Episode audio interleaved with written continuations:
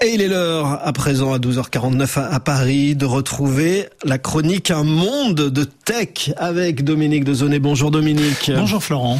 On va parler de la, la prochaine campagne électorale dans l'Union européenne. Il y a, il y a, des, il y a un scrutin pour oui. l'élection du Parlement européen notamment, qui inquiète beaucoup les autorités européennes et les États membres de l'Union européenne en, en raison de risques d'ingérence étrangère et donc les, les 27 se sont mis d'accord sur un texte destiné à encadrer les publicités à caractère politique.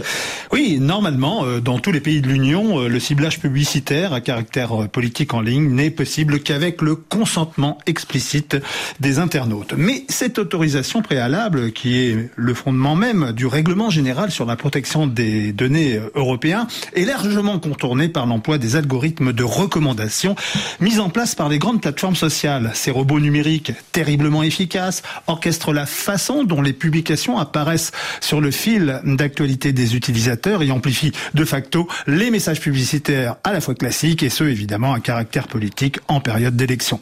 Les effets manipulatoires de ces techniques de ciblage pour influencer le vote des électeurs inquiétaient déjà la Commission européenne en novembre 2021. Elle a donc décidé d'initier un projet de règlement pour garantir une plus grande transparence de ces publicités politiques en ligne avec la volonté de protéger les campagnes électorales de l'Union européenne des acteurs étrangers qui emploient ces pubs afin de manipuler l'opinion. Et donc, Dominique, deux ans, après deux ans de discussion et d'ajustement, le Parlement européen et les États membres de l'Union européenne sont enfin tombés d'accord sur un texte commun.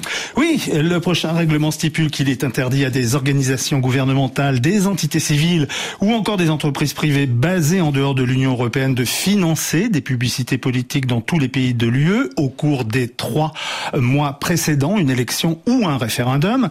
Par ailleurs, les auteurs et les diffuseurs de ces publicités présents sur le territoire européen devront renseigner le nom du parraineur ou de l'annonceur et l'afficher de manière bien visible, d'apposer un avis de transparence facilement accessible dans lequel se trouve le montant dépensé, l'origine des fonds utilisés pour ce type de publicité, ainsi qu'une indication précisant que cette publication est en lien avec tel ou tel scrutin.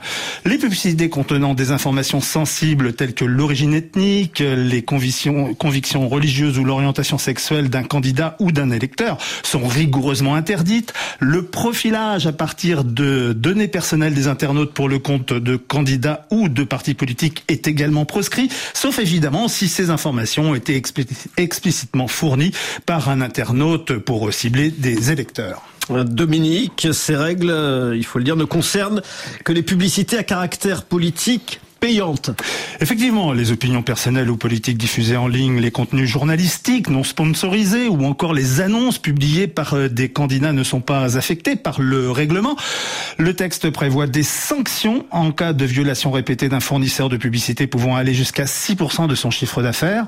Toutefois, cette législation n'entrera en vigueur qu'en 2025, donc bien après les élections européennes de juin 2024 pour lesquelles la bataille suprême des pubs politiques et la guerre d'influence en ligne ont largement commencé. Merci Dominique Dezonnet. À demain pour un nouveau monde de tech.